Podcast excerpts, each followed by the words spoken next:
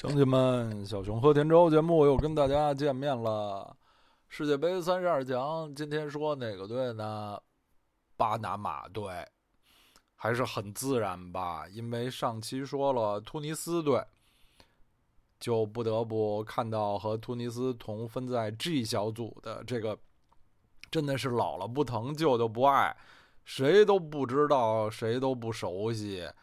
谁都没听说过的巴拿马队，那总得也介绍他呀。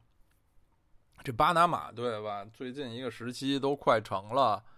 呃，我们几个友人间的一个一个黑话了，一个玩笑。就是我做这个节目，不是请一些朋友嘉宾，准备来一起说一些队，那大家肯定都是挑自己熟的队。熟的队，那大部分都是强队，呃，没有人熟这些弱队的。其中最不熟的就是巴拿马队，所以我也经常就是开玩笑，一跟他说什么这谁谁，你来跟我说一队，咱俩说巴拿马队吧。嗯，所有的人都拒绝，呃，不说不说这个。哎，那总得有人说呀，嗯，那肯定还是由伟大的我来说。我们来介绍巴拿马队。巴拿马队是第一次进入世界杯决赛阶段啊！本次世界杯有这么几支这样的队，有几支呢？其实只有两支啊！说说多了，没有没有几支，只有两支，就是巴拿马队和欧洲的冰岛队。冰岛队两年前在法国一六欧洲杯已经创造了奇迹，大家对他不是那么陌生了。这个维京战吼更是威名赫赫，而巴拿马队还是处于这个深闺无人知、完全没人知道的这么一个地位。巴拿马当然是来自中北美及加勒比海赛区，它是典型的中美洲国家。大家知道巴拿马，只可能是因为一个原因，就是巴拿马运河，这是巴拿马这个国家的象征，最有名儿的东西。所以巴拿马队的外号就是“运河人 ”（Los g a n a l e r o s。运河人，我敢打保票。就算您是一个足球迷，就就普通的啊，不是足球迷的，咱就不说了。就算您是一足球迷，我让您说一下巴拿马队的球星，巴拿马队的现役球员，您估计一个都说不出来啊。这这是太正常了。你要说呢，这个。之前就巴拿马足球历史上的球星啊，这个恐怕还是能说得出来。巴拿马足球史上的第一球星应该是他们的著名前锋胡廖·德利瓦尔德斯。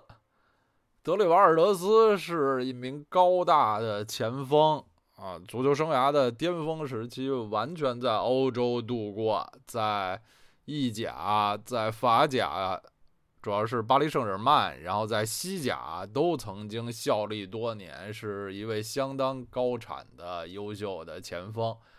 退役之后还担任过巴拿马国家队的主教练，他其实就是巴拿马国家队的上一任主教练啊，德里瓦尔德斯。说出这个名字，老球迷应该还是有一些印象的。现在这支巴拿马队的现役球员没有一个有他名气一半儿、三分之一大的。现在的巴拿马队最有名儿的成员是他们的主教练埃尔南达里奥戈麦斯，这个名字大家应该不陌生。那么最近二三十年吧，他是。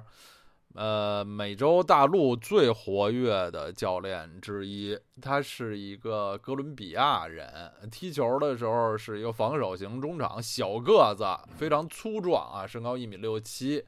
呃，今年已经六十二岁了，一位老帅。从九十年代初就开始执教生涯，主要都是执教国家队啊，而且是实力不俗的国家队。他曾经两度执教祖国的哥伦比亚队，还也长期执教过厄瓜多尔，还有中美洲的危地马拉。然后从二零一四年呃年初开始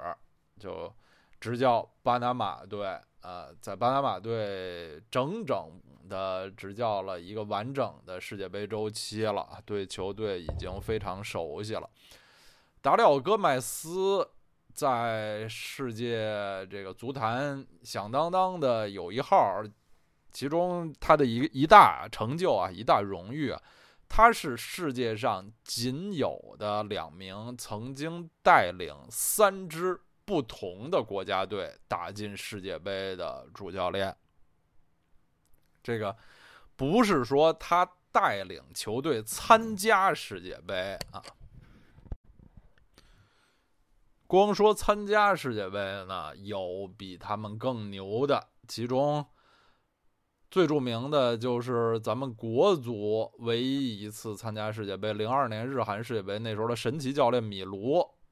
米卢蒂诺维奇，他曾经连续五届，从八六年到零二年，连续五届世界杯带领五支不同的国家队参赛。但是，这个他不不都是出现，嗯，靠的他，他有好几次都是球队已经出现在这个参加决赛圈之前接手。另外。巴西著名的老教练卡洛斯·阿尔贝托·佩雷拉，也就是巴西队1994年世界杯夺冠的主教练，也曾经带领五支不同的国家队参加过世界杯。但是他和米卢一样，就是，呃，经常不是他带着队打的预选赛。而爱尔兰达里奥·戈麦斯，现在的巴拿马主帅，他是。实实在在的带领三支不同的国家队从预选赛打进的世界杯，分别是一九九八年的哥伦比亚、二零零二年的厄瓜多尔和二零一八年的巴拿马。历史上除了他以外，地球上有这个成就的只有一个人，就是法国前球星普拉蒂尼的队友，后来成为名帅的亨利·米歇尔。亨利·米歇尔曾经九四年代表带领喀麦隆，九八年代表摩洛哥，零零二年代表突尼斯，都打进了世界杯。摩洛哥和突尼斯队我们已经介绍过了啊。法国名帅亨利·米歇尔在这两支球队的历史上都有一号。前面在第二期介绍哥斯达黎加队的时候，我们曾经说过。中北美和加勒比海区的世界杯预选赛非常漫长而艰辛，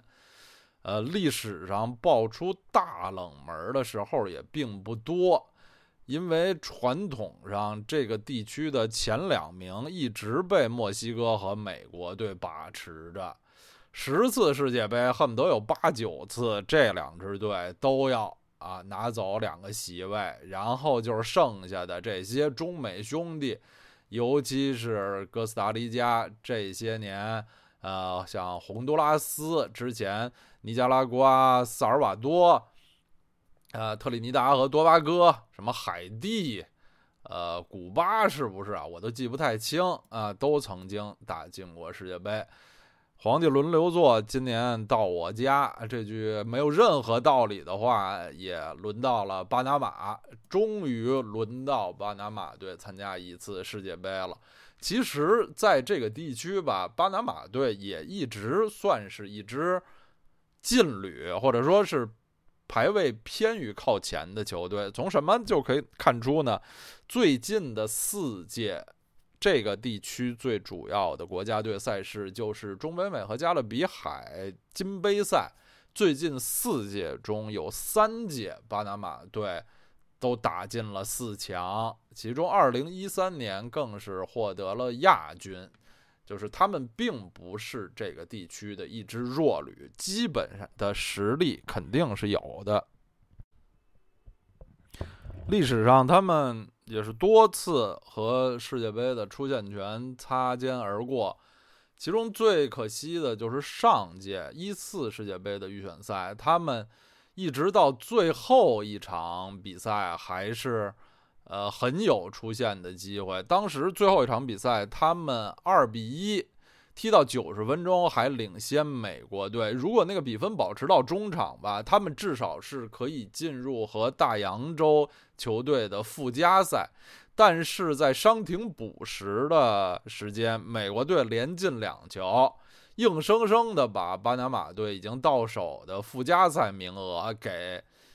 踢飞了。嗯，然后是由上届预选赛表现并不好的中北美之王墨西哥队拿到了这个附加赛的名额。哎，但是啊，真是三十年河东，三十年河西，四年之后呢？呃，巴拿马队也是在世界杯预选赛的最后一场的最后时刻获得了出线权啊！当年，嗯，在最后时刻倒在了这个最后的终点线。这次呢，赢他们获得了这个最后的巴拿马足足球史上最伟大的胜利啊！全国也是迎来了狂欢。当时他们是二比一击败已经提前获得出线的哥斯达黎加队，这样呢，不光自己拿到了出线权，而且把四年前害苦自己的美国队就间接的呃踢出了世界杯。当时巴拿马全国是沸腾了，很多球队在获得重大荣誉之后。爱组织那种全市的，呃，在这个大巴那种敞篷大巴顶儿上的狂欢，那都是得组织两天。嗯，巴拿马队据说当时恨不得中场哨刚一吹响，呃，全市人民就这个呃巴拿马城啊，首都巴拿马城，全市人民就走向走上街头啊。开始了这个彻夜的狂欢，因为这对他们来说是太难得也太不容易了。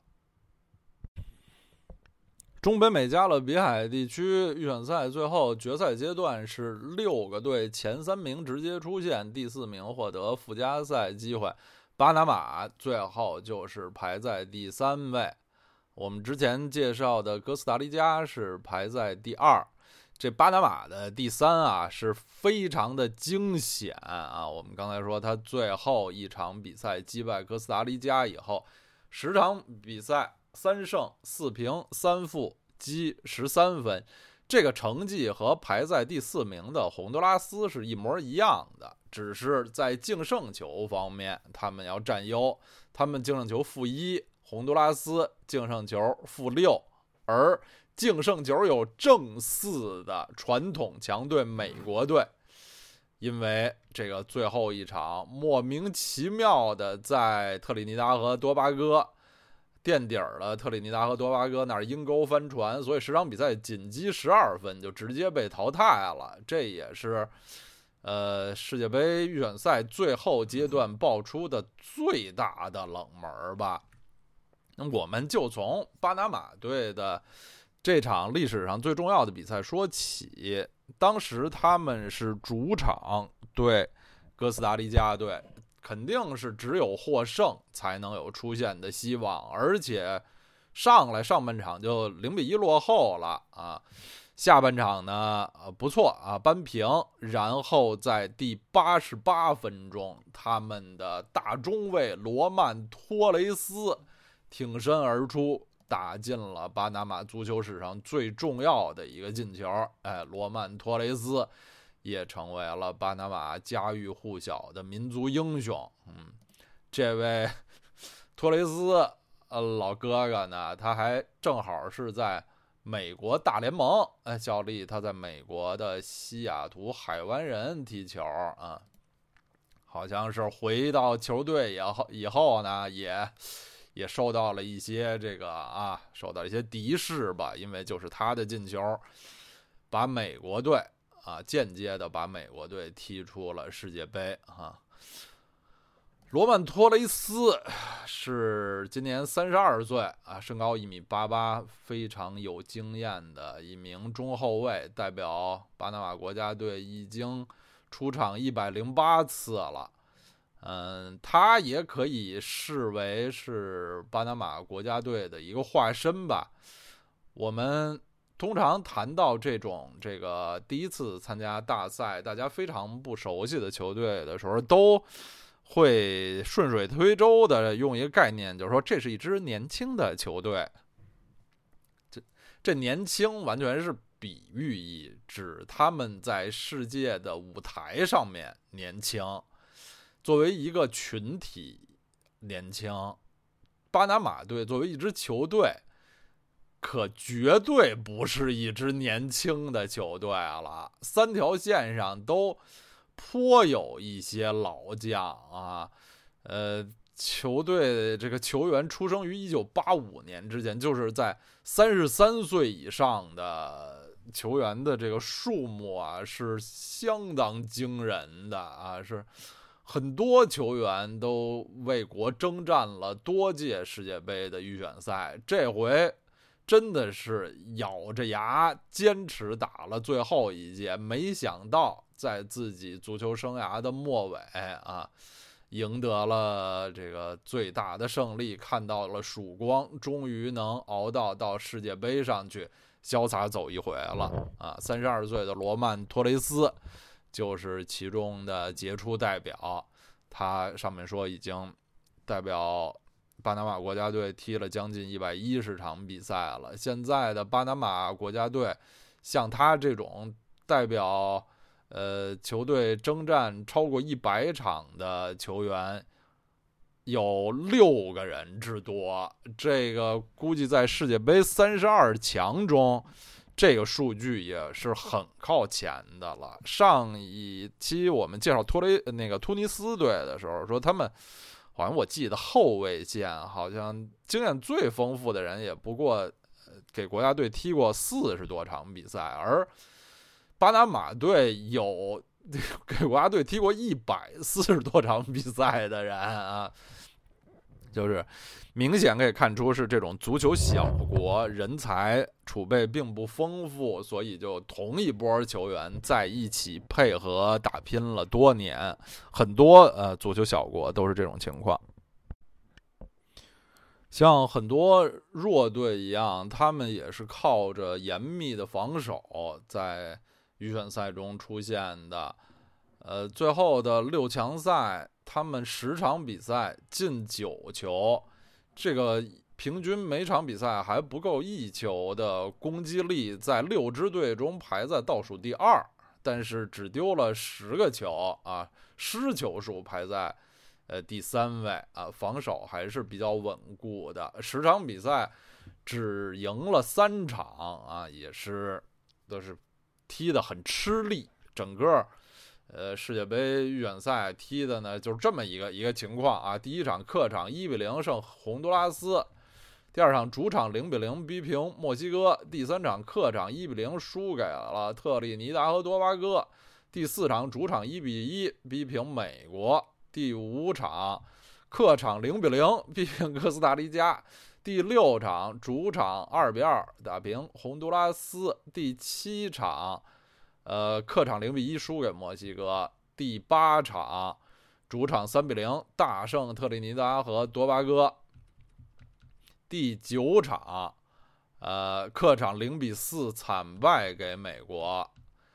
第十场啊最后一场主场二比一呃胜哥斯达黎加，也就是说他们在这个还是他们的一共的三场胜利啊。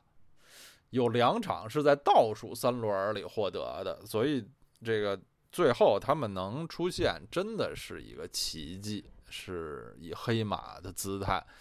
球队的实力是不太够的。刚才我们已经介绍了后防线上的空霸大壮罗曼托雷斯，那我们对他的阵容介绍就从后卫开始。巴拿马队通常是使用三中卫阵型，而呃，上场最多的三名中卫都是三十岁以上的老将，除了三十二岁的罗曼·托雷斯，还有他们的队长三十七岁的菲利佩·巴洛伊，呃，一名八一年二月出生的球员啊，从二零零一年就入选了巴拿马国家队啊，国脚生涯已经有十七年之久，终于。坚持到现在能参加一届世界杯，也还是非常的不错了。这个球员在危地马拉联赛踢球，非常的奇怪啊。还有一名中卫老将是三十三岁的阿多尔佛·马查多啊，在美国大联盟的休斯顿迪纳摩队啊踢球。这个另外这两位老中卫呢，就身高比罗曼托雷斯就差一些啊。巴洛伊是一米八四，马查多是一米八三。除了三位压阵的老将，那中卫可选择的还有两名比较年轻的球员，是二十六岁的哈罗德·卡明斯，效力于美国大联盟的圣何塞地震。还有更年轻的二十三岁的菲德尔埃斯科巴，效力于美国大联盟纽约红牛。啊，这次世界杯预选赛六强赛首场，呃，巴拿马队一比零力克洪都拉斯队，全场的唯一进球就是这个费德尔埃斯科巴攻进的。巴拿马队进攻手段不多啊，所以他们的这个前场定位球是重要的进球的手段。这个，呃，罗曼托雷斯和这个埃斯科巴在预选赛上都有过进球。最新的这期巴拿马国家队的名单里面，只有三名球员效力于欧洲的联赛，而且都是。奇怪联赛的奇怪球队吧，其中他们的主力门将海梅佩内多效力于罗马尼亚的布加勒斯特迪纳摩队啊，也是一位将近三十七岁的八一年出生的老门将，代表国家队已经打了一百三十场比赛了，身高一米八六，他的呃在巅峰时期曾经在。洛杉矶银河啊，美国大联盟的洛杉矶银河队踢过球啊。现在在布加勒斯特迪纳摩，一个巴拿马球员去罗马尼亚踢球也是相当奇怪的啊。嗯，不过他现在也是呃成功的成为了迪纳摩队的主力，在中美洲地区。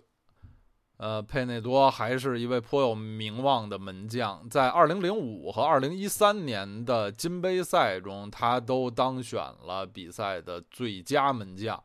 他有一个外号叫 叫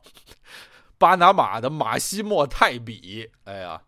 马西莫泰比是前意大利的门将啊，呃。最有名儿或者说是臭名昭著的是短暂效力曼联期间有着非常糟糕的表现。这个不知道巴拿马门将佩内多这个巴拿马泰比的 外号，这个是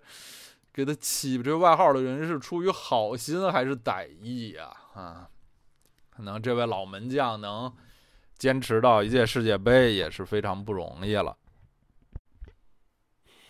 巴拿马队通常打三四三阵型，中场四个人里两个防守型的后腰，也都是两名铁扫帚一样的球员，是老将加布里埃尔·戈麦斯和比较年轻的阿尼瓦尔·格多伊，两个人身高都有一米八几，特别硬朗的黑人球员。加布雷里埃尔·戈麦斯今年三十四岁，已经代表巴拿马国家队打了一百四十二场比赛，是现在球队里经验方面的老大哥。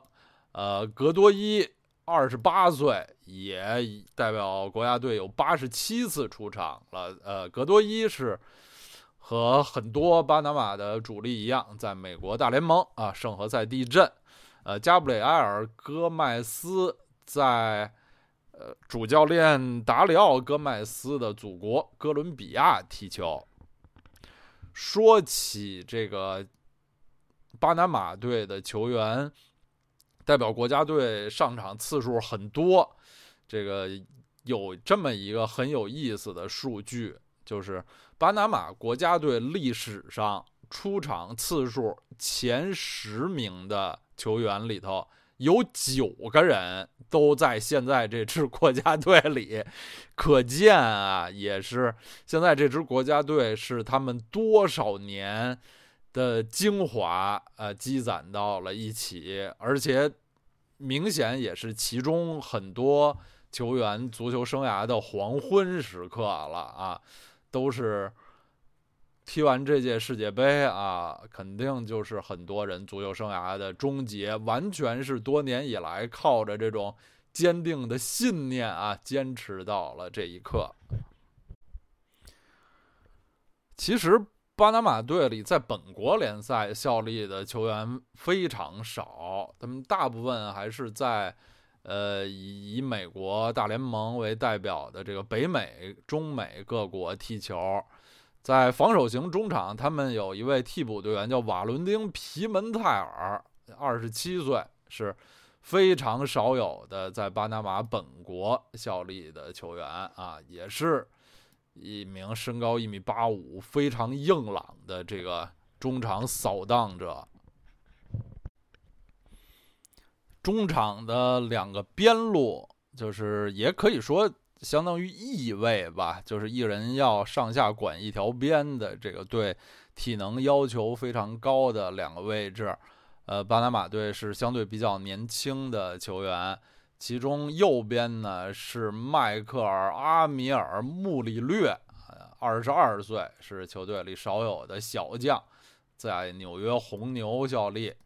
然后左边是二十七岁的埃里克·戴维斯。啊，非常奇怪，他是在斯洛伐克联赛踢球，然后和他竞争这个，呃，右边，呃，不，不是，不是，左边啊，左边翼位的是路易斯·奥瓦尔，一米七七，三十岁。前锋线上，呃，在预选赛他们使用最多的中锋是九号加布里埃尔·托雷斯，八八年的球员，快三十岁了，身高一米八零，在智利联赛效力，外号叫做“小幽灵”，可想而知是，应该是一个相当快速的强点型球员。加布里尔·托雷斯在这回的中北美加勒比海预选赛决赛阶段六强赛打进了两个球，就这样，他已经是和后卫罗曼·托雷斯并列巴拿马队的最佳射手了。可见巴拿马队的这个攻击力啊，还是比偏弱的。和他组组成这个攻击三叉戟的呢，呃，几名球员有。米盖尔·卡马戈在秘鲁联赛踢球啊，这个九三年出生的球员，还有埃德加·巴塞纳斯也是九三年的球员，在墨西哥联赛踢球，还有阿尔伯托·金特罗，这是八七年的一位老将，在秘鲁联赛踢球，身高一米六七。巴拿马队啊，普遍身材比较高，好像应该是这种打法比较凶猛的球队啊。球队里像这个阿尔伯托·金特罗这样的小个子并不多。我们传统的印象好像这个美洲球队、拉美球队啊，不以身高见长，以灵活见长。但是看巴拿马队这些球员的基本的数据，似乎啊身体还是相当硬朗的。刚才说过，巴拿马队三条线上都有年龄很大的老将压阵，锋线上也不例外。有三十七岁的布拉斯·佩雷斯，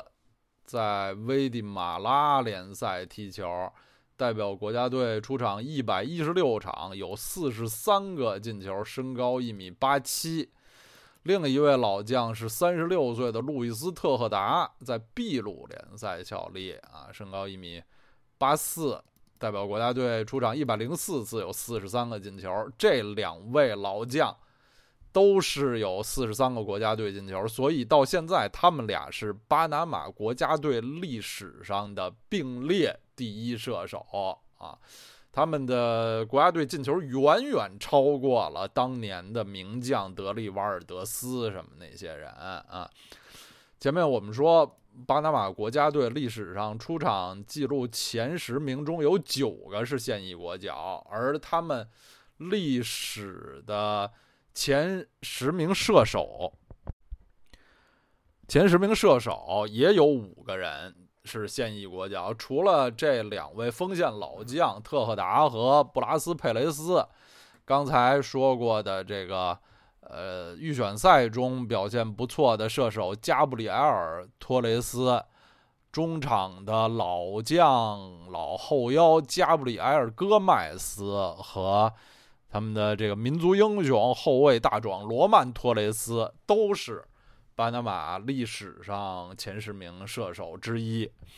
就是虽然这些球员在世界上的知名度大多为零，但是已经是这个国家历史上最强、最有经验的一批球员了。光从世界排名上来看，巴拿马队也还可以。就是最新一期的国际足联国家队排名，巴拿马队排在全球第五十三位。呃，虽然这个远远排出了前三十二名啊，但是这五十三位比不少世界杯的参赛队，或者说比他们名气大得多的参赛队还都更高呢。比日本、韩国、沙特、东道主俄罗斯。呃，巴拿马队的排名都更高，但是这也并不妨碍巴拿马队成为本届世界杯最没有名气、大家最不熟悉、存在感最低，也是可能最被人低估的一支队。他们这个分组也并不理想，不过你说什么分组对他们这种小字辈来说算理想啊？他们同组有比利时、英格兰。突尼斯三支队，不要说比利时和英格兰了，突尼斯也把他们视为这个最主要的拿分对象。但是巴拿马队是不是就会那么软弱可欺呢？呃，最近的几场热身赛啊，巴拿马队当然是成绩都并不好。最近的两场热身赛，他们是零比一输给丹麦，零比六输给瑞士，呃，这都是在绝对的客场。在丹麦对丹麦那场是在丹麦踢的，对瑞士那场是在瑞士踢的，零比一输给丹麦的这个比分一点儿也不丢人。而且那场比赛吧，英国媒体做了比较多的报道，英国媒体还是。呃，总的来说，那个报道的口气对巴拿马队是比较畏惧的，不是畏惧他们的技战术水平，是畏惧他们的打法。因为在那场比赛中，巴拿马队显示出了非常凶狠的这个杀伤型打法。那是一场热身赛啊，这个友谊赛，在友谊赛上，巴拿马队竟然吃到了红牌，就是刚才介绍的他们历史射最佳射手之一的这个。呃，老前锋布拉斯佩雷斯还是前锋啊，就是 在那场比赛吃到了红牌，另外好像也吃到了好几张黄牌，这在热身赛中是不多见的。就是巴拿马队这种凶狠的杀伤性打法，当时让英国媒体是挺挺惊奇、有所震撼的，而且。虽然说巴拿马队是国际赛场上大赛赛舞台上这么一支年轻的球队，但是刚才我们看他们的球员可一点儿也不年轻，在比赛经验上是非常丰富的，在这个实实力不强、水平不高的这个中北美拉美联赛打拼起来的球员，对于各种犯规小小动作。应该是非常熟悉的，呃，同组他们的一大对手英格兰队，虽然实力啊、名气比他们强，不知道哪儿去了。这也会是啊，英格兰队也是他们这次世界杯的第一个啊，第一呃，不是不是第二场啊，第一第一场对比利时，第二场对英格兰啊，英格兰也是他们对手之一，但是。这支英格兰队的球员其实平均下来比巴拿马队要年轻多了啊！巴拿马队的这些老油条，如果在场上呢用犯规啊什么的一些战术激怒这些英格兰队相对比较年轻的球员，英格兰媒体对此还是深表担忧的。他们既怕吃牌，也怕受伤。他们也回忆起。十几年前，二零零六年德国世界杯，当时英格兰队同组有同样来自中北美地区的特立尼达和多巴哥队。虽然最后英格兰队是二比零拿下了那场比赛，但是也是费了九牛二虎之力。当时特立尼达和多巴哥在那个小组也被视为是鱼腩部队，但他们其实当时。第一场就零比零逼平了拥有伊布的瑞典队，第二场又和英格兰队周旋到了最后，所以，呃，现在像英格兰呢、比利时这些强队对巴拿马也不会特别小看，还是会比较重视的。但确实，巴拿马队是世界杯三十二强里实力最弱。受关注最少的球队之一，在最近的这两场预呃热身赛啊，他们零比一输给丹麦还算不错，但是零比六输给瑞士，这是相当可怕的大溃败。这而这而且他们在上半场就零比四落后了。瑞士队并不以攻击力强而著称，在。世界杯欧洲区最后的附加赛是两个回合非常艰难的，靠一个点球一比零淘汰了北爱尔兰队，获得的世界杯出线。而巴拿马队这么巨大的比分输给瑞士，也可见自身的实力是非常有限的。在上个月，也就是大概离现在最近最新的一期世界杯三十二强夺冠赔率啊，就欧洲主主流博彩公司给出的夺冠赔率。巴拿马队和沙特尔队是并列在最后一位，一赔一千五，就是他们如果得夺冠了，你压一块钱能挣 一千五，基本上是不可能的。好，呃，这算一个包袱解决了。呃，三十二强里大家最不熟悉的，我也最不熟悉的球队——巴拿马队，